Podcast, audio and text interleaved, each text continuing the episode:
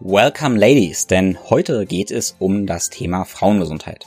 Aber hey, auch wenn du Mann bist, dann bitte nicht abschalten, weil uns als Männer das auf jeden Fall hilft, unsere Frauen eben besser zu verstehen. Heute geht es um das Thema Fruchtbarkeit, PMS, Menstruationsbeschwerden und ja, weibliche Hormone und was die eben mit dem Blutzucker zu tun haben, mit Insulin und wie du mit Blutzuckerregulation, mit einem gut regulierten Blutzucker eben genau deinen Zyklus verbessern kannst. Und hey, das ist kein Monolog, ich rede nicht zu viel darüber, weil ich bin ein Mann, sondern dafür habe ich mir die Dr. Anne Latz eingeladen, die du vielleicht aus dem Podcast kennst, wo es um das Thema Blutzucker geht. Think, Flow, Growcast. Ich bin Tim Böttner. Begleite mich auf einer Reise zu einem ganzheitlichen Verständnis von Bewegung, Gesundheit, Fitness und einem guten Leben. Werde der Experte für deinen Körper und Geist mit Wissenschaft, Biohacking und Leidenschaft, kombiniert mit der Weisheit unserer Vorfahren und der Natur. Ein Podcast mit Tiefgang.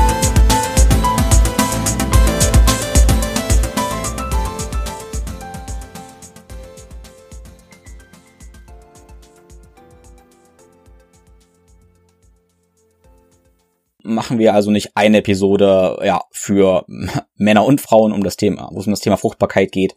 Männer müssen ja auch irgendwie fruchtbar sein. Nein, aber Frauen sind eben keine kleinen Männer. Ganz, ganz wichtig, sondern irgendwie sogar im Gegenteil. Ja? Weil hormonell sind Frauen bedeutend komplexer. Ja? Eigentlich sind dann Frauen sogar große Männer in diesem Sinne. Männer sind da ziemlich, ziemlich langweilig, weil unsere Hormone einfach relativ konstant sind. Frauen haben im Gegensatz zu Männern einen viel ausgeprägteren Zyklus und die Hormone schwanken eben zyklisch im Menstruationszyklus. Und da gibt es eine ganz, ganz enge Korrelation mit dem Blutzuckerspiegel. Und über die Beeinflussung Blutzuckerspiegels können dadurch eben Zyklusbeschwerden und ja, ganz, ganz viele Symptome, die damit korreliert sind, eben reduziert werden. Anna erklärt eben, dass jede Zelle im Körper durch einen Überschuss an Blutzucker und Insulin beeinflusst wird. Und die Eierstöcke sind da eben keine Ausnahme. Indem wir unseren Blutzucker ausgleichen, können wir auch unsere Hormone besser ausbalancieren, die uns oft herausfordern, um unseren Körper am besten ja, kennenzulernen und unseren Körper gut zu fühlen und das Gewicht zu haben, von dem wir eben träumen. Wie du genau das machst und wie das genau funktioniert, erklärt uns Dr. Anne Latz. Wer ist Anne? Anne Latz ist promovierte Medizinerin und Ökonomin und begeistert sich besonders in den Bereichen Prävention und Lifestyle-Medizin. Anne ist die Co-Gründerin und der Chief Medical Officer von Hello Insight. Und Hello Insight steht für Scientific Healthcare mit dem Ziel, Menschen wie dich und mich zu mehr Einsichten in unsere Gesundheit ja, zu befähigen. Und wie du dir vorstellen kannst, ist das eben genau mein Ding, genau mein Motto und ich hoffe deins auch, damit wir eben die Experten für unseren Körper werden. Wenn du dir aus dieser Episode dann klare Takeaways und Action Steps und tiefe Einsichten wünschst, lade ich dazu ein, erstmal meinen Newsletter zu abonnieren, wo ich genau das tue. Aber um noch mehr zu bekommen, dann tritt dir gerne der ThinkFlow Community bei und abonniere meinen Premium Podcast Feed. Zu jeder Episode mache ich in meinem Premium-Podcast-Feed Bonusinhalte und ein Video, wo du von mir eben genau diese Takeaways und Einsichten bekommst. Außerdem hast du die Möglichkeit, eben Fragen zu stellen und Antworten zu bekommen. Außerdem hast du eben die Möglichkeit, mich und meine Arbeit zu unterstützen und diesen Podcast zu unterstützen, sodass ich dazu fähig bin, jede Woche eben eine neue Episode zu liefern. Den Premium Podcast Feed findest du in der ThinkFlow Community, die jetzt gerade am Starten ist. Dazu lade ich dich herzlich ein. Stell dir das Ganze wie ein Zentrum vor, wo du reingehst und dann verschiedene Räume hast. Wenn du ins Zentrum reinkommst, ja, bekommst du erstmal Updates und alles, was sich eben ja, in meiner Welt rund um gesundheitliche, gesund, ganzheitliche Gesundheit und Fitness eben dreht. Aber du kommst eben auch in einen Raum, wo du dich austauschen kannst über alle Aspekte, wo du Feedback erhalten kannst, Fragen stellen kannst, ja, und eben Gleichgesinnte triffst. Und dann findest du aber eben auch Räume, wo Vorträge stattfinden wie Live Masterclasses, aber auch eine Turnhalle, wo du mit mir gemeinsam Mobility Sessions machen kannst, äh, besuchen kannst oder auch Morgenroutinen, die live stattfinden, aber eben auch aufgezeichnet werden. In manchen anderen Hörsälen findest du aber auch Webinare und Masterclasses von, ja, von Gästen von mir, von Freunden und Kollegen, die du besuchen kannst. Tritt also jetzt direkt bei und sei dann auf jeden Fall sehr, sehr gerne zum Kickoff-Call am 30. August dabei. Im Kickoff-Call erkläre ich dir eben die Idee und du hast die Möglichkeit eben Fragen und Wünsche zu stellen, damit wir gemeinsam dieses Zentrum, diese Community gestalten können. Das erste Webinar wird dann am 1. September stattfinden, unter dem Motto auch des heutigen Podcasts. Das wird die Blutzucker Masterclass sein. Da lernst du, wie du dein Blutzuckermanagement verbessern kannst und ich teile mit dir die Tipps, Tricks und Taktiken, die ich in den letzten drei Jahren über meine eigenen Experimente gelernt habe, von super, super easy bis Biohacker nerdig. Also nochmal, sei am 1. September um 19 Uhr in der Thinkflow Co Community dabei, reserviere dir jetzt schon einen Platz und ja, es ist kostenlos. Bevor es losgeht, noch zwei, drei Rapid Fire ankündigen. Ankündigungen. Nummer eins, du weißt, ich rede viel über Fasten und halte Fasten für ein super, super wertvolles Tool. Eventuell hast du nicht die richtigen Informationen oder bist noch unsicher und deshalb mache ich wieder ein geleitetes Fastenprogramm, was in diese zweite Runde geht. Die Kernphase findet vom 30.09. bis zum 4.10. statt und wir werden aber vorab auch schon Live-Calls machen. Du bekommst da von mir eben einmal die Möglichkeit, Fragen zu stellen, dich auszutauschen, andererseits fundierte Informationen, damit du der eigene Experte fürs Fasten wirst und währenddessen eben auch Live-Sessions mit Breathwork, Mobility und vielem, viel mehr. Also melde dich direkt an. Ich freue mich auf dich. Dann wird es dieses Jahr auch noch zwei Live-Workshops geben. Mindestens zwei Live-Workshops zum Thema Mobilitätsroutine entlang der motorischen Entwicklung. Ein Workshop wird am 5. und 6. November in Leipzig stattfinden. Ja, das ist mein neuer Wohnort ab September. Und am Wochenende des 19. Novembers in Thun in der Schweiz. Wenn du nicht live bei meinen Workshops dabei sein kannst, dann empfehle ich dir meinen neuen, nicht meinen neuen, aber meinen Natural Mobility Online Kurs, wo du ähnliche Routinen bekommst, die du eben in diesen zwei Tagen am Workshop lernst. Es sei aber dazu gesagt, dass du übrigens, wenn du meinen Workshop buchst, automatisch den Online-Kurs freigeschaltet bekommst. Mach die Kopfhörer rein und geh dabei spazieren, weil das ist super gut für dein Blutzuckermanagement und ja, wie dein Blutzucker nur mit deinen Hormonen zusammenhängt, hörst du jetzt von Dr. Latz. Ja, lieben Dank, Tim. Freue mich wieder bei dir zu sein.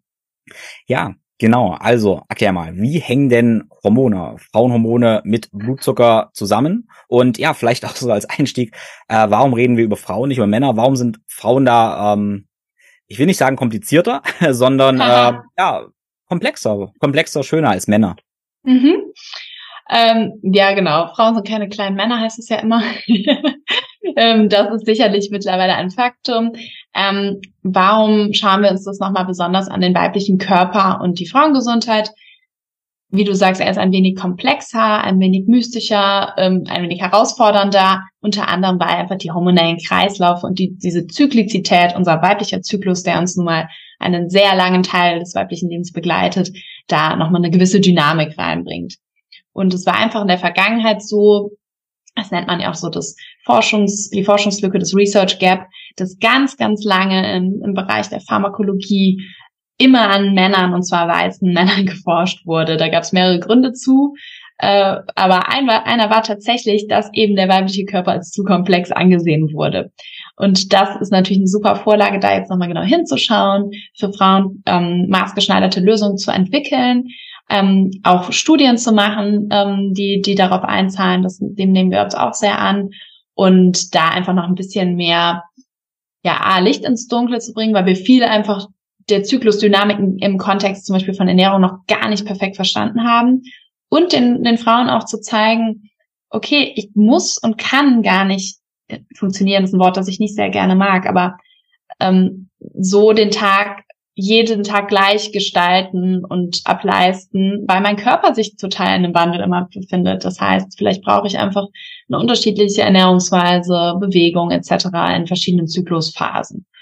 Und wir schauen das alles an im Kontext von Blutglucose, ähm, weil wir quasi über unsere Blutglucose einen guten Einflug, Einflugschneise haben in das ganze hormonelle System. Denn die Regulation von Blutzucker erfolgt eben um ein Hormon, das Insulin. Und der ganze, die ganzen Körperkreislauf mit den Hormonen stehen quasi wie so, ja, ich stelle mir das immer auch vor, wie so äh, Nachrichten hin und her geschickt worden über den ganzen Körper, stehen alle sprechen miteinander, die ganzen Drüsenorgane, die Hormone produzieren, aber auch die ganzen Kreisläufe und auch eben entlang des Zyklus. Und wenn wir von einem Gedanken kommen, dass für viele Menschen die Regulation von Blutzucker und dementsprechend auch von einem gesunden Insulinlevel schwierig ist, kann man sich auch ausmalen, was das macht. Das ist dann wie so ein Dominoeffekt, zack, in die anderen hormonellen Pfade rein. Und da sehen wir ganz viel. Ähm, also 80, 90 Prozent der Frauen beschreiben Symptome einer hormonellen Disbalance. Das kann sehr, sehr, sehr, sehr, sehr viel sein, können wir gleich drüber sprechen. Aber es zeigt einfach, dass da ein großer Bedarf ist. Und eine Blutzuckerstabilisierung ist sozusagen eine sehr einfache Art, da wieder ein bisschen Ordnung reinzubringen. Hm. Ja, spannend. Wie verändert sich denn der äh, Blutzucker Spiegel oder der, der Marker, den du letztendlich misst im, im Zyklus? Mhm. Ja, da ähm, gucken wir uns eine Phase ganz besonders an, wo man einfach da wirklich weiß, äh, da verändert sich sowohl was mit der Insulinsensitivität als auch eben dann mit dem Blutzuckerlevel. Und zwar ähm, ist die Phase nach dem Eisprung, das ist die sogenannte Lutealphase. Da, also wir haben ja vier Hormone im Zyklus, die wir uns besonders anschauen: Progesteron, Östrogen, dann das ähm, luteinisierende Hormon LH und das follikelstimulierende Hormon FSH. Ist auch ganz egal, wie die heißen. Die haben einfach eine Kurvendynamik, natürlich nicht alle schön parallel, sondern es geht auf und ab. Und der Eisprung ähm, ist der Moment, nachdem kommt die sogenannte Lutealphase und da steigt das Progesteron besonders stark an. Und zwar im Idealfall über das Östrogen. Ähm, und was wir auch wissen, ist in dem, diesem Fenster des weiblichen Zyklus steigt auch unsere metabolische Grundrate an. Das schwirren so Werte wie zwei bis 300 Kilokalorien umher. Ähm, und da ist einfach ein höherer Bedarf da. Was bedeutet das? Unser Körper ist ja recht smart, er versucht uns ja dann auch die Signale zu senden. Okay, ich brauche hier ein bisschen mehr Energie als vielleicht in, in der Phase zuvor, in der Follikulärphase oder auch während der Menstruation. Gib mir mehr Energie. Und das ist die Phase, wo viele Frauen beschreiben, oh, Jetzt habe ich aber die sogenannten Cravings. Jetzt habe ich aber richtig Bedarf, vielleicht auch mehr, möchte mehr Kohlenhydrate, mehr Fette. So. Und das ist natürlich was, was auch ein bisschen in einem physiologischen Maß in Ordnung ist, weil eben der Bedarf höher ist. Für viele ist aber diese Balance mit Progesteron und Östrogen nicht so super ausgeglichen und dann kommt es halt auch zu diesen übermäßigen Cravings und diesem Thema, was wir auch als PMS, also prämenstruelles Syndrom mit vielen Symptom äh, Symptomen kennen. Was ebenfalls in dieser Lutealphase ist, ist, dass die Insulinsensitivität als geringer beschrieben wird. Das bedeutet, dass unsere Zellen weniger sensibel sind auf das Insulin und das Insulin schließt die Zellen alle auf und lässt die Glucose rein. Das heißt, das kann sein, dass wir höhere Fluktuationen, also vielleicht sogar eine höhere Baseline und auch einfach höhere Level haben, weil unser Insulin nicht so super in der Lutealphase wirken kann, wie es in den anderen Phasen der Fall ist. Ah, okay, bedeutet das, ähm, also ich, ähm, das heißt, ich habe einerseits einen höheren Bedarf an mhm. Nährstoffen, also einen höheren mhm. Verbrauch durch höhere Stoffwechselrate, mhm. sollte aber eigentlich trotzdem nicht mehr Kohlenhydrate essen, weil wenn ich diese Kohlenhydrate esse mehr, habe ich höhere Blutzuckerspiegel und die können zum Beispiel zur Entzündung führen. Ähm, ist das vom Prinzip perfekt. richtig? Ja, mhm. perfekt zusammengefasst. Und das zeigt aber auch so ein bisschen die Komplexität, weil wir brauchen mehr, aber wir brauchen das richtige mehr. Und das ist, glaube ich, was, was man wenn man das sich nie sozusagen vor Augen geführt hat, gar nicht weiß, weil natürlich man intuitiv dann sagt, okay, ich habe jetzt halt PMS und Cravings sind normal, sind es, ne, das sind auch wir bei deinem Wording, was ist natürlich, was ist normal. Nur weil man es kennt, muss es nicht so sein. Und Cravings sind halt was, was für viele auch sehr belastend ist und was auch natürlich für den Blutzucker immer wieder eine, wenn es vor allem halt, ne, es, ist, es gibt natürlich unterschiedliche Arten von Cravings, aber es geht sehr oft natürlich um süße Sachen, es geht um Schokolade, es geht um Carbs. Und da sind wir dann ganz schnell in so einem kleinen Teufelskreis, weil wenn wir dann, wie du sagst, einen Entzündungsreiz in den Körper schicken, dann sind die anderen Symptome, wie eben die Schmerzen, die wir haben, vielleicht im PMS, die Müdigkeit, aufgebläht sein, all diese kleinen ähm, Symptome viel intensivierter. Hm. Okay, das ist interessant. Und ähm, ja, in, wie individuell ist das dann, was ich in der Lutealphase mhm. essen sollte? Also ist das jetzt, sollte der eine mhm. mehr äh, oder die eine mehr Fett, die andere mehr Protein oder vielleicht eine andere doch mehr Kohlenhydrate essen oder gar nicht mehr essen? Ja, was ist eine Empfehlung? Ja, ich sag immer, und das ist das, äh, deswegen haben wir uns dieses Hello Hormones Programm auch als erstes geschnappt und wirklich gesagt, wir machen es vier Wochen, eine ungefähre Zyklusdauer ist es nun mal, zwei Sensoren und beobachten es einfach mal zusammen mit den Frauen. Das heißt, du kannst ja in jedem Zeitpunkt des Zyklus einsteigen, du weißt ja selber, wo du stehst und guckst mal, was ist denn meine Baseline? Das heißt, wie starte ich denn in den Tag? Was ist das, der, das Blutzuckerlevel, was ich normalerweise habe? Und dann guckst du, okay, wie verändert sich jetzt entlang der Zyklusphasen und wie reagiert denn meine Kurve auf den und den Snack oder auch die Art von Bewegung in einer bestimmten Phase? Ähm, deswegen, weil es noch nicht perfekt durchuntersucht ist, würde ich sagen, es ist auch, und das, da bin ich eigentlich sehr fester Überzeugung, es ist höchst individuell weil jeder Körper einfach anders ist. Es hängt nochmal vom Alter ab. Es hängt davon ab, ob du vielleicht schon kurz vor der Menopause stehst, also vor den Wechseljahren, wo der Zyklus vielleicht eine längere Dauer hat. Es hängt von deinem Gewicht ab, wie viel Fett hast du im Körper etc.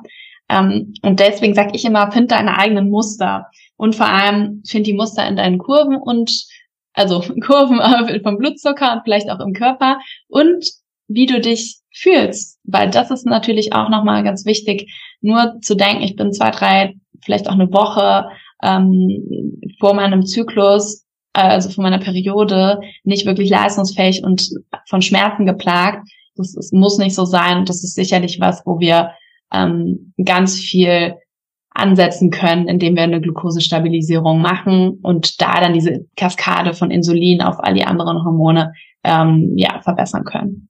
Hm. Okay, und wann ist die Insulinsensitivität am höchsten oder die Glukosetoleranz ähm, im Laufe des Zyklus und, und warum? Mhm. Das kann ich dir gar nicht so genau sagen. Wir wissen halt diese die Ovulation, ähm, das heißt der Eisprung ist so das, wo es ein bisschen kippt und wissen, also das meiste, was wir wissen, ist wirklich über diese Lutealphase. So viel bleibt jetzt dann auch nicht übrig, ne? Wahrscheinlich ist es dann irgendwie Menstruation und Follikularphase oder proliferative Phase, wo wir dann ähm, ein bisschen besser damit arbeiten können mit mit mit äh, Kohlenhydraten. Ähm, ich würde auch eher davor warnen zu sagen, ah, jetzt kann ich hier richtig reinhauen und jetzt ist es dann irgendwie, muss ich vorsichtiger sein, sondern eher diese Dynamik zu verstehen, ähm, anzuerkennen, ich habe einen höheren Bedarf eben in der Lutealphase, da einfach noch ein bisschen mehr Fuel in den Körper reinzugeben und dann eher mal schauen, okay, einmal mir vor Augen führen, wie hängt das denn alles zusammen? Denn unsere Glucose funktioniert ja so, dass sie wirklich alle unsere Zellen, Organe, Systeme beeinflusst. Und Energie, die wir in den Körper reingeben und eben diese ganzen, ja, diese ganzen Pfade im Körper, die mit unserem reproduktiven System zusammenhängen, hängen ja auch sehr stark zusammen. Und was wir sehr oft hören und sehen und auch von Experten äh, berichtet bekommen, dass wir Frauen eher den gegenteiligen Fehler machen, nämlich fast zu wenig Energie auch reinstecken in den Körper. Also oft ist ein, eine Lösung, diese hormonalen Disbalancen aufzulösen, ah, okay, eigentlich musst du mehr reingeben von Fetten, Proteinen und auch Kohlenhydraten, damit überhaupt diese ganzen Pfade wieder gut funktionieren können. Und da ist dann halt, da kommt wieder unser Blutzucker ins Spiel. Da ist es natürlich nicht so Snacks rund um die Uhr und äh, egal was, Hauptsache Energie, sondern da kannst du dann gucken, wie kriege ich es denn hin, mich ausreichend zu versorgen mit Energie, ohne halt immer Blutzuckerspitzen auszulösen. Und ähm, da ist eben wieder ne, unser Beispiel Glucose, Insulin. Wenn jetzt Insulinüberschuss da ist über eine längere Zeit und wir eine Insulinresistenz entwickeln, dann macht sich das auch bemerkbar ähm, auf den Insulinrezeptoren auf unserem Eierstöcken. Und dann funktioniert das da auch nicht mehr so gut. Dann ist auf einmal ähm, dieses Verhältnis von Progesteron und Östrogen, was wir eben beschrieben hatten, dass ja eine bestimmte Dynamik haben soll, ist das plötzlich auch nicht mehr so, wie es sein soll. Und dann kann es schnell zum Östrogenüberschuss kommen. Und viele dieser PMS-Symptome sind eigentlich sehr maßgeblich von Östrogenüberschuss bedingt. Also du merkst, es ist ein sehr komplexer Pfad, aber letztlich kommen wir immer wieder darauf zurück, versuche eine stabile Kurve zu haben, versuche über Glucose und Insulin einen guten Einstieg in das Hormonsystem zu haben. Das ist sozusagen das erste Hormon, das du so unmittelbar beeinflussen kannst. Ähm, und das zweite wäre dann auch Cortisol, was ja da auch nochmal reinspringt von der Seite. Aber anstatt zu verstehen, an welchem Tag ich jetzt genau welche Wert äh, und 5 Milligramm pro Deziliter sonst was habe, äh, würde ich sehr dafür votieren, zu schauen, versorg dich ausreichend, sei gut zu dir und deinem Körper und gib ihm auch ähm, wirklich ausreichend Nährstoffe und sei smart damit im Hinblick auf den Blutzucker. Okay, ähm, also es klingt ein bisschen, als wenn, sage ich mal, Progesteron, Östrogen und so weiter letztendlich ähm, Reaktionen, also reagieren auf Cortisol und Insulin letztendlich. Mhm. Und wenn ich mhm. praktisch eher ursächlich handle, sprich Stressmanagement ja. und was ich eben esse, ähm, ja. dann regulieren sich meine meine Hormone wie Progesteron, LH und so weiter mhm. automatisch eventuell. Genau, also das wäre so, also äh, ich kann das auch quasi nur so ein bisschen berichten, wie ich das im Moment auch lese in der Forschung und auch selber versuche mit unseren Nutzerinnen besser zu verstehen, weil wir da einfach noch nicht perfektes verstanden haben. Ich würde jetzt lügen, wenn ich sage, genau so ist es. Aber es, es macht auch total Sinn für mich, ähm, zu überlegen, okay, was sind Stressoren? Cortisol, hohes Cortisol-Level, das wissen wir. Ähm, das wirkt auf den weiblichen Zyklus das geht sofort in diesen Regelkreislauf. Das sagt zum Beispiel unserem Gehirn, das ja letztlich unseren Zyklus steuert in Hypothalamus und Hypophyse, wo ja dieses LH, FSH produziert werden. Wenn da so viel Stress ist, dann sagen die, hey, stopp, lieber Körper, gar keine Lust auf Reproduktion, mach mal hier keinen Zyklus oder mach mal einen langen Zyklus oder äh, halt, stopp, so. Da ist, das wissen wir. Cortisol geht da direkt rein. Jetzt kann man ja auch überlegen, was ist dann, wir hatten ja auch in unserer anderen Episode mal besprochen über Essen als Stressor wenn du immer wieder einen falschen Reiz setzt, den Körper immer wieder unter Stress setzt durch übermäßig Glucose, viel Insulin, immer wieder da so, so reingibst, dann ist das natürlich auch ein Stressor für den weiblichen Körper und das wirkt halt auf alle Zellen. Und wenn wir halt immer diesen, ja, wir nennen es ja auch so schön, diesen oxidativen Stress und diese Entzündungsprozesse haben, dann wirkt das auch auf alle verschiedensten ja, Prozesse, die wir entlang des Zyklus haben. Und dann kann es halt sein, dass dann PMS-Symptome einfach viel schlimmer sind weil diese Entzündung dazu führt, dass der Krampfschmerz aus der Gebärmutter viel stärker wird. Ähm, also letztlich, je weniger unser Körper damit beschäftigt ist, falsches, übermäßiges Essen irgendwie zu verdauen und die Glucose irgendwie in Schach zu halten, desto mehr hat er natürlich auch irgendwie Energie, die anderen Symptome und ähm, Balancen herzustellen. Ja, das ist ein interessantes Paradigma, was du eben ansprichst, weil da sind wir beim Thema, was wir jetzt nicht auflösen wollen, sondern was wir in der letzten Episode auch getan haben, Lebensstilmedizin, mhm. wo wir letztendlich mhm. ja wahrscheinlich ganz oft sehen, wenn wir Lebensstilinterventionen machen, sprich ja ganzheitlich ursächlich arbeiten ja. an diesen ja langweiligen Dingen wie Bewegung, Schlaf, mhm. Stressmanagement, ja. ähm, dann reguliert sich der ganze Körper automatisch. Und oftmals sind wir eben mit unserer Wissenschaft so speziell, dass wir uns die Hormone äh, nur angucken. Ähm, ein Kollege von mir hat mal das Bild gebracht, was wir halt ganz oft machen, ist, ähm, wir haben einen welken Baum oder eine welke mhm. Pflanze und dann malt manchmal die Medizin, die Hormone jetzt optimieren möchte, einfach die, Pla äh, die Blätter wieder grün. Ja. Ähm, aber sinnvoll wäre es wahrscheinlich erstmal das zu gießen und die ja. alle Blätter würden wieder grün werden. Ja. ja, total. Genau, wir sehen ja ganz oft irgendwie in gynäkologischen Fragestellungen, okay, dann wird halt eine Hormonpille verschrieben, weil irgendwie ein Hormonlevel off ist. Aber diese Interdependenz, ich meine, du merkst ja schon, wie komplex es ist für uns, das so zu fassen. Und wir nähern uns dem ja auch an, aber es ist ja auch gleichzeitig cool zu sehen, okay, es macht doch irgendwie Sinn, unser Körper handelt in unserem Sinne, er sendet uns Signale. Und wir können in einem Hebel so viel machen. Und wenn es für viele ist es halt die Ernährung. Und wenn wir das dann verknüpfen mit den anderen Lebenszielmedizinsäuren, dann haben wir Säulen, haben wir eine super Möglichkeit halt auch wieder dieses Gefühl von gesund, den eigenen Körper zu verstehen und, und da auch wirklich Expertin des eigenen Körpers und wie du sagst du so schön, Athletin des eigenen Lebens zu sein. Ja. Ja, ja ähm, also ich hatte jetzt einen Podcast ähm, gehabt mit ähm, ja meiner Freundin Maria Schalo, die mhm. ähm, ich weiß nicht, ob du Maria kennst, das ist eine sehr gute Freundin mhm. von der Dr. Simone Koch und die mhm. hat auch eine Insulinresistenz gehabt, sehr sehr starkes Übergewicht, äh, PCOS und so weiter und mhm. hat jetzt endlich über die letzten anderthalb Jahre das alles ähm, ja aufgelöst wieder. Also es Wahnsinn. hat komplett gesunde ja. Werte. Und da war für mich nur interessant, sie hat wirklich an allen Bereichen mhm. gearbeitet und es hat nicht vier Wochen gedauert, sondern eben anderthalb Jahre.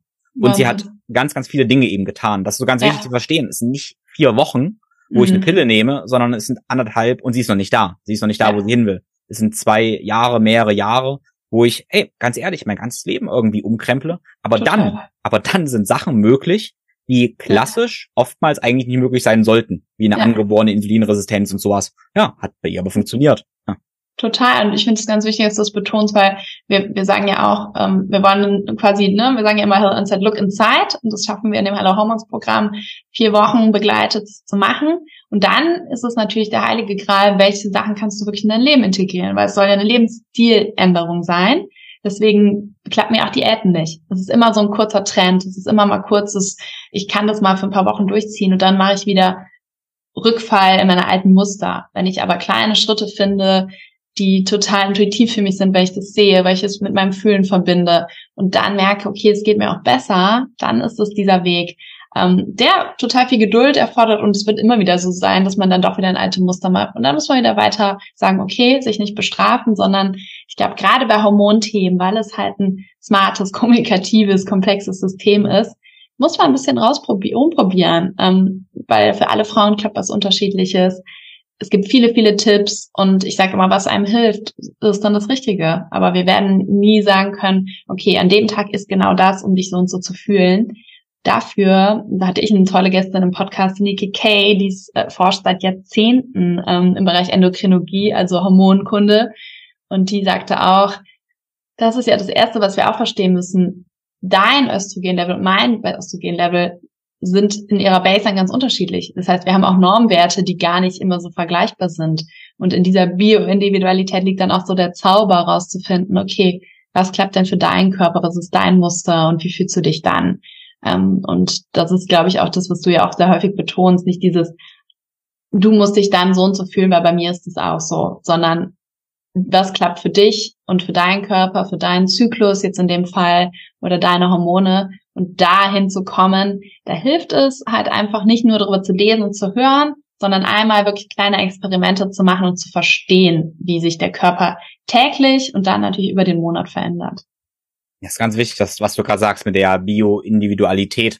Und da ähm, ist zum Beispiel interessant, ich meine, ich bin Mann und für uns ein Testosteron ja irgendwie auch ein interessantes Hormon. Mhm. Und beispielsweise ist aber auch das eben sehr, sehr individuell. Also mein Testosteronwerte, meine Baseline ist halt wesentlich niedriger. Mir fällt jetzt gerade mein Freund Marc Richter ein, ja. der einfach von Natur aus sehr, sehr hohe Testosteronwerte mhm. hat. Und das Spannende ist nun, ich sage einfach mal, ich habe einfach mal einen Raum, wenn bei uns beiden jetzt die Werte um 20 Prozent fallen. Mhm. Und seiner fällt um 20 Prozent, ist ja vielleicht immer noch viel höher als meiner. Mhm. Er fühlt sich, sag mal übertrieben gesagt, plakativ, jetzt trotzdem wie ein kleiner weinender Schoßhund.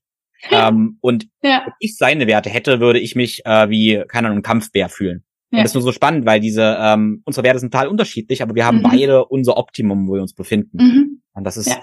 total wichtig. Und ein anderer ähm, Punkt, der mir noch einfällt, ist äh, Timo Osterhaus, ähm, ja auch, mhm. ein, auch ein Arzt, der sagt, der macht seit Jahren immer Blutwerte von sich.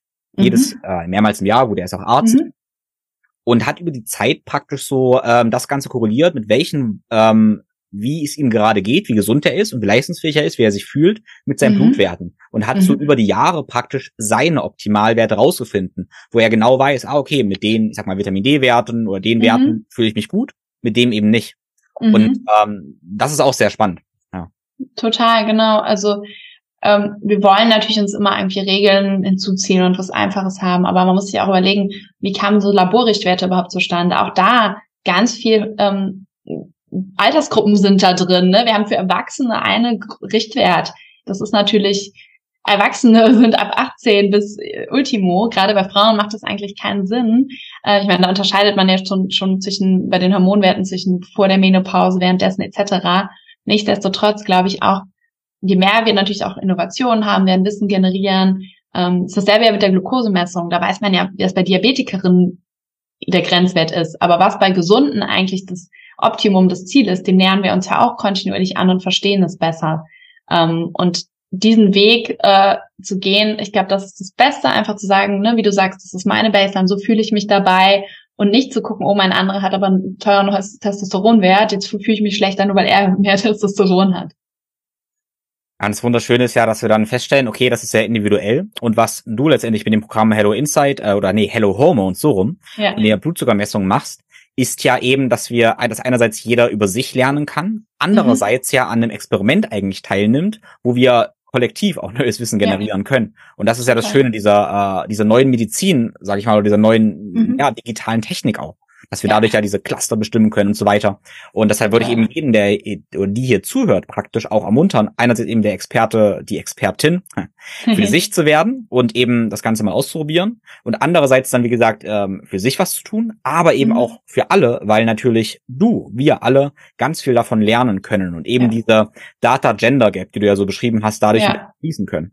Ja, total. Und ich finde, ist auch eine, ich finde es super, diese ganzen, das nennt sich auch so Real-World-Data-Studien. Also wir, wir können quasi an gesunden, an viel größeren Gruppen durch auch Innovation einfach in unserem Zuhause durch verschiedenste Tools einfach beitragen zu, zu einer großen Wissenszuwachs und indem wir unsere Daten spenden, indem wir uns da einfach für interessieren. Und das ist super cool, weil ich glaube, da werden noch so wahnsinnig viele äh, Lücken geschlossen, die auch geschlossen werden müssen natürlich, aber dass man dazu beitragen kann. Früher waren ja so Studien immer so closed door, ab, abstrakt irgendwie und sehr die experimentellen Bedingungen auch gar nicht so, wie es halt ist. Ne? Wir leben halt in unseren kleinen ähm, Umfeldern und es ist auch viel realistischer, da Forschung zu machen, als mich jetzt vier Wochen in eine Klinik oder ein Labor zu setzen und da irgendwie versuchen, meinen Lebensstil zu messen. Hm. Ja, ich habe ein paar Mal schon diese ähm, ja, Datenlücke angesprochen und mhm. sicherlich, wir haben ja die größte Population, sind immer diese, ähm, ja, ich sag mal, weißen ähm, Studenten aus USA, für die ja. Wissenschaft gemacht wird. Okay, dann haben wir eben Frauen, für die viel weniger gemacht wird und mhm. dann haben wir auch noch Schwangere, ähm, mhm. an die ja noch viel weniger Daten vorhanden ja. sind, weil ja. alles, äh, weil es mhm. noch wunderschöner und komplexer ist. Mhm. Ähm, genau, weißt du was dazu? Wie verhält sich ja Blutzucker in der in der Schwangerschaft? Ja, da gibt's ähm, ja quasi auch ein eigenes Erkrankungsbild des Gestationsdiabetes, also erstmals in der Schwangerschaft auftretender Diabetes. Und man misst es ja, ich glaube, lass mich nicht lügen, mindestens einmal, vielleicht auch mittlerweile häufig, häufiger ab dem zweiten Trimester, also dem zweiten Drittel, ähm, weil da einfach es häufiger ist, dass eine Insulinresistenz entsteht. Das heißt, dass die Zellen nicht so, so sensibel mehr auf Insulin sind.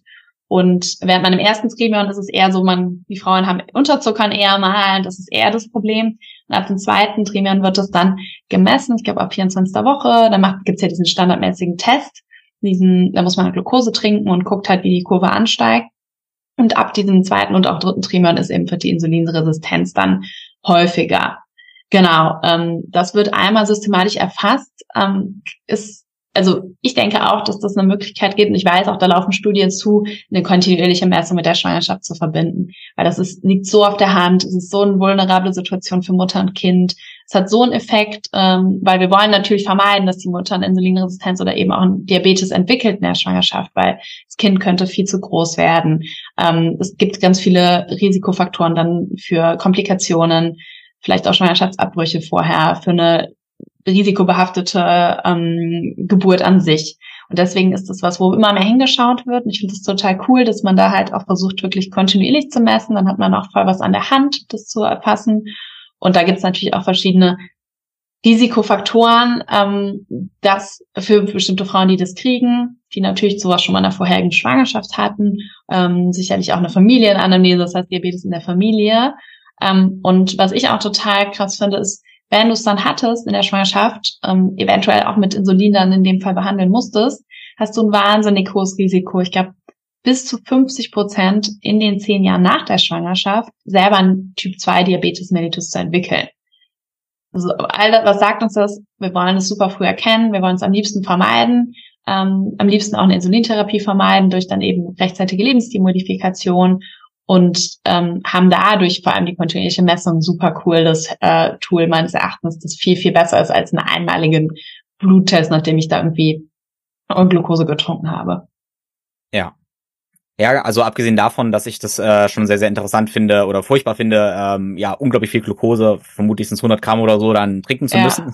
Sicherlich auch nicht. das ist auch echt eklig. Ähm, ja, wissen wir dann ja immer noch nicht, äh, was wir eigentlich tun sollen. Deshalb ja. ähm, wäre es halt ja. so sinnvoll, messen und dann haben wir nicht nur messen, sondern wir haben auch machen durch die konstante ja. äh, Blutzuckermessung praktisch. Ja. Und auch irgendwie so ein bisschen bei der Stange halten, zu sehen, okay, es macht auch wirklich einen Unterschied, weil du bist ja total verunsichert in so einer Lebenssituation nochmal mehr und willst ja alles richtig machen, aber dann kriegst du so diese Information, ja, ihr Insulin, also sie haben Insulinresistenz oder sie haben jetzt einen Schwangerschaftsdiabetes und dann so, puh, ähm, und da denke ich auch, genau wie du sagst, ne, can, wie sagen wir immer, uh, you can only manage what you can measure. Ähm, das ist natürlich dann auch viel hilfreicher. Ja. Ja, wunderbar. Ähm, ein was, was, was mir noch auf dem Herzen liegt, ist so, ähm, wir können diese Dinge halt aus verschiedenen Motiven tun. Mhm. Und für viele kommt es dieses, ah, ich, ich mache das und da habe ich die ganze Zeit ganz viel, ganz viel Angst. Das macht mir ganz viel Stress. Und ja. diese Typen gibt's und ich drehe das gerne mal so ein bisschen rum, weil, also ich experimentiere ja super viel mhm. aus ganz viel Neugier und Freude. Für mich ist das alles mhm. so, ein, so ein Spiel und ein Spaß irgendwie.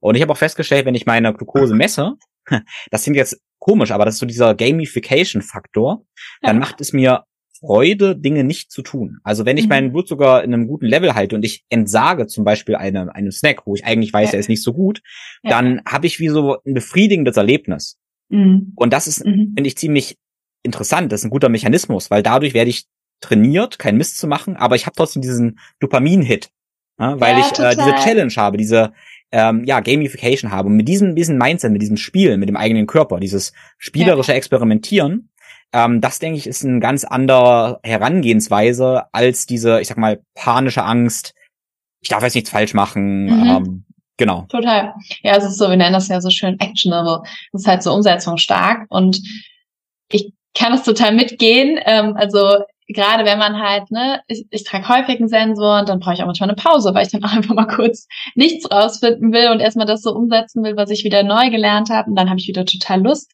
Und genau wie du sagst, wenn man irgendwie so super mit einer tollen Frühstückskurve einen Tag gestartet. Man fühlt sich die ganze Zeit gut, dann auch Mittagessen geklappt und dann willst du doch nicht beim Abendessen irgendwie auf einmal sagen, ja, und jetzt gebe ich mir nochmal richtig, sondern eigentlich so ein, zu, zu zeigen, okay, das klappt total gut für mich und ich habe hab das rausgefunden und ja, dann macht das total Spaß, wie du sagst. Ähm, und wir haben zum Beispiel mein Lieblingsfeature ist bei uns das Experimente-Feature in unserer App. Das heißt, du kannst wirklich zwei Mahlzeiten, die du ähm, erfasst hast mit ihrer Glukosekurve, mit Bild und so weiter, schön übereinander legen und dann siehst du mal so richtig, ähm, was macht zum Beispiel, äh, ich esse den Apfel so und ich esse den Apfel mit Nussbutter und es ist einfach so, die Kurve geht hoch und die andere ist schön flach und ich bin ein sehr visueller Mensch und da bin ich immer total happy, wenn ich dann noch so ein neues Experiment da gefunden habe und das äh, dann in meinem in meiner App gespeichert habe. Ja, ja, schön. Ähm, ich denke, das ist wichtig, dass man daraus so ein bisschen ein Spiel macht, weil Spiel ist halt die ultimative Form des Lernens für uns Menschen. Mhm. Das dürfen wir nicht vergessen. Das ist nichts äh, albernes oder sowas, sondern eigentlich sind wir so angelegt, dass wir ja, ähm, ja da da spielen. Weil was anderes, was mir noch in den Kopf kam, war, dass ähm, ja die mit Simone hatte ich das Gespräch gehabt, eine Simone mhm. Koch, die auch meinte, ähm, wir waren zusammen in ähm, am Gardasee gewesen in Italien und wir hatten beide einen mhm. Blutzuckersensor mhm. Und dann hatten wir beide dieses, wir hatten den dran gemacht, weil wir wissen, dass wir dann einfacher gute Entscheidungen treffen. Und es war ganz interessant. Gerade, man könnte sagen, ey, auf Reisen gönne ich mir ganz viel, achte ja. nicht drauf, völlig okay, mache ich meistens so. Aber ja. es kann auch eine Strategie sein, wenn ich Sorgen habe, dass ich jetzt ganz viele blöde Entscheidungen treffe, dass ich ja. mit diesem Sensor letztendlich automatisch bessere Entscheidungen treffe. Das ist ein Mechanismus, der bei mir und bei Simone funktioniert. Nicht bei jedem individuell, aber das wäre auch noch so eine, eine Idee, ein Tipp. Nee, finde ich auch einen guten Aspekt. Und ich glaube, das einzig Wichtige ist, was ich da noch hinzufügen will, ist, es soll dir was bringen, es soll dir am besten Freude machen, es soll für dich irgendwie nahbar sein und nicht ein Stressor. Ich glaube, das ist das Schlimmste. Es soll einen nicht noch weiter irgendwie unter Druck setzen. Und ähm, deswegen glaube ich, hilft es halt einfach nicht, sich nur den Sachen zu machen und die Daten zu sehen und zu denken, so, puh, was heißt das denn jetzt? Ist das gut? Ist das schlecht? Und ähm, da diese wirklich eine Benutzeroberfläche zu haben, zu verstehen, was sind die Werte, da auch ein bisschen Coaching zu, zu haben. Dann ist es, ähm, ja, macht es richtig Spaß. Genau, weil ich meine, wir haben einen wunderschönen Körper, der mit uns redet. Was gibt's Besseres? Genau. Ja. ja, wenn ähm, jetzt die ein oder andere Hörerin eben denkt, hey, sie möchte auch eben die Expertin für ihren Körper werden, ähm, Hello ja. Hormones praktisch sagen, ähm, wie, wie macht sie das? Wie läuft es ab und wie startet man? Mhm. Genau, also das Hello Hormones Programm findet man direkt auf unserer Seite helloinsight.com. Ähm, da geht's einmal in den Shop, da ist das Hello Hormones Programm angeboten. Das heißt, man kriegt zwei Sensoren, die halten immer zwei Wochen. Das heißt, so haben wir dann ungefähr einen Zyklus auch abgebildet. Ähm, man kriegt die App dazu, ähm, noch ein Coaching mit unserer äh, Nutrition Consultation, die, die auch nochmal hilft, da so zu, reinzustarten, das Programm. Was sind dann wirklich die Hebel, die, die du dir anschauen magst?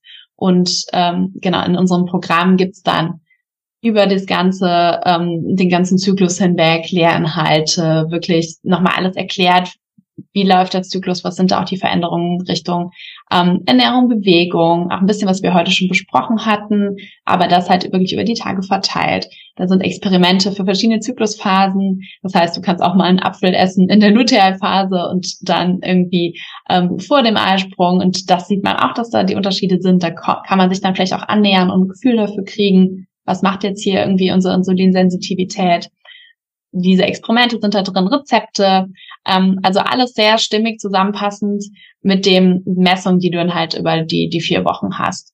Genau, und natürlich für deine Zuhörerin gibt's dann auch noch einen Code.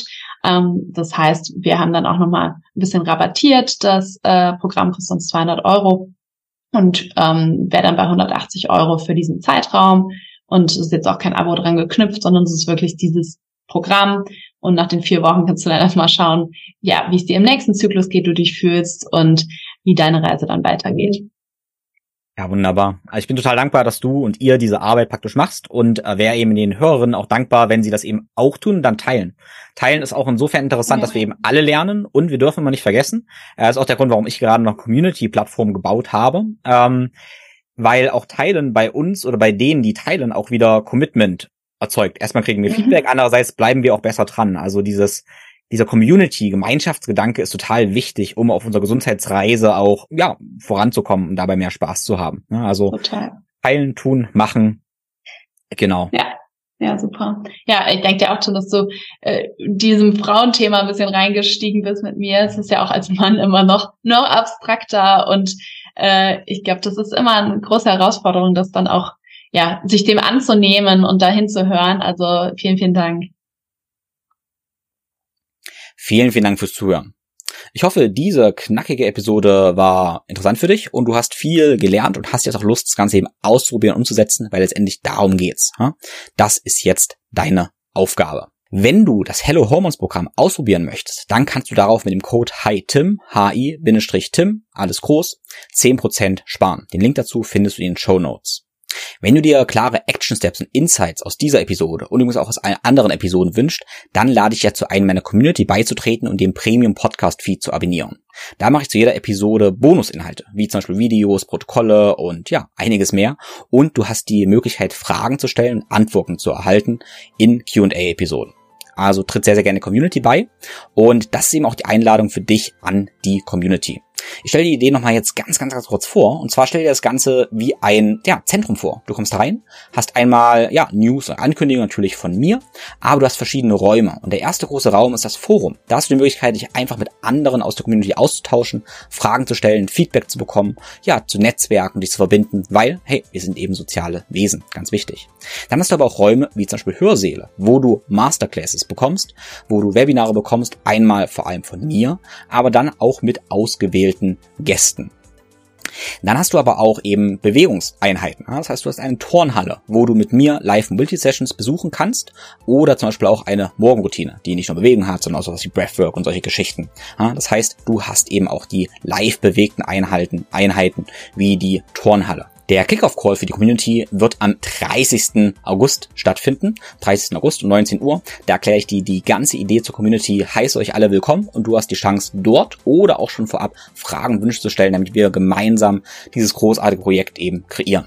Die erste Masterclass wird dann im 1. September um 19 Uhr stattfinden.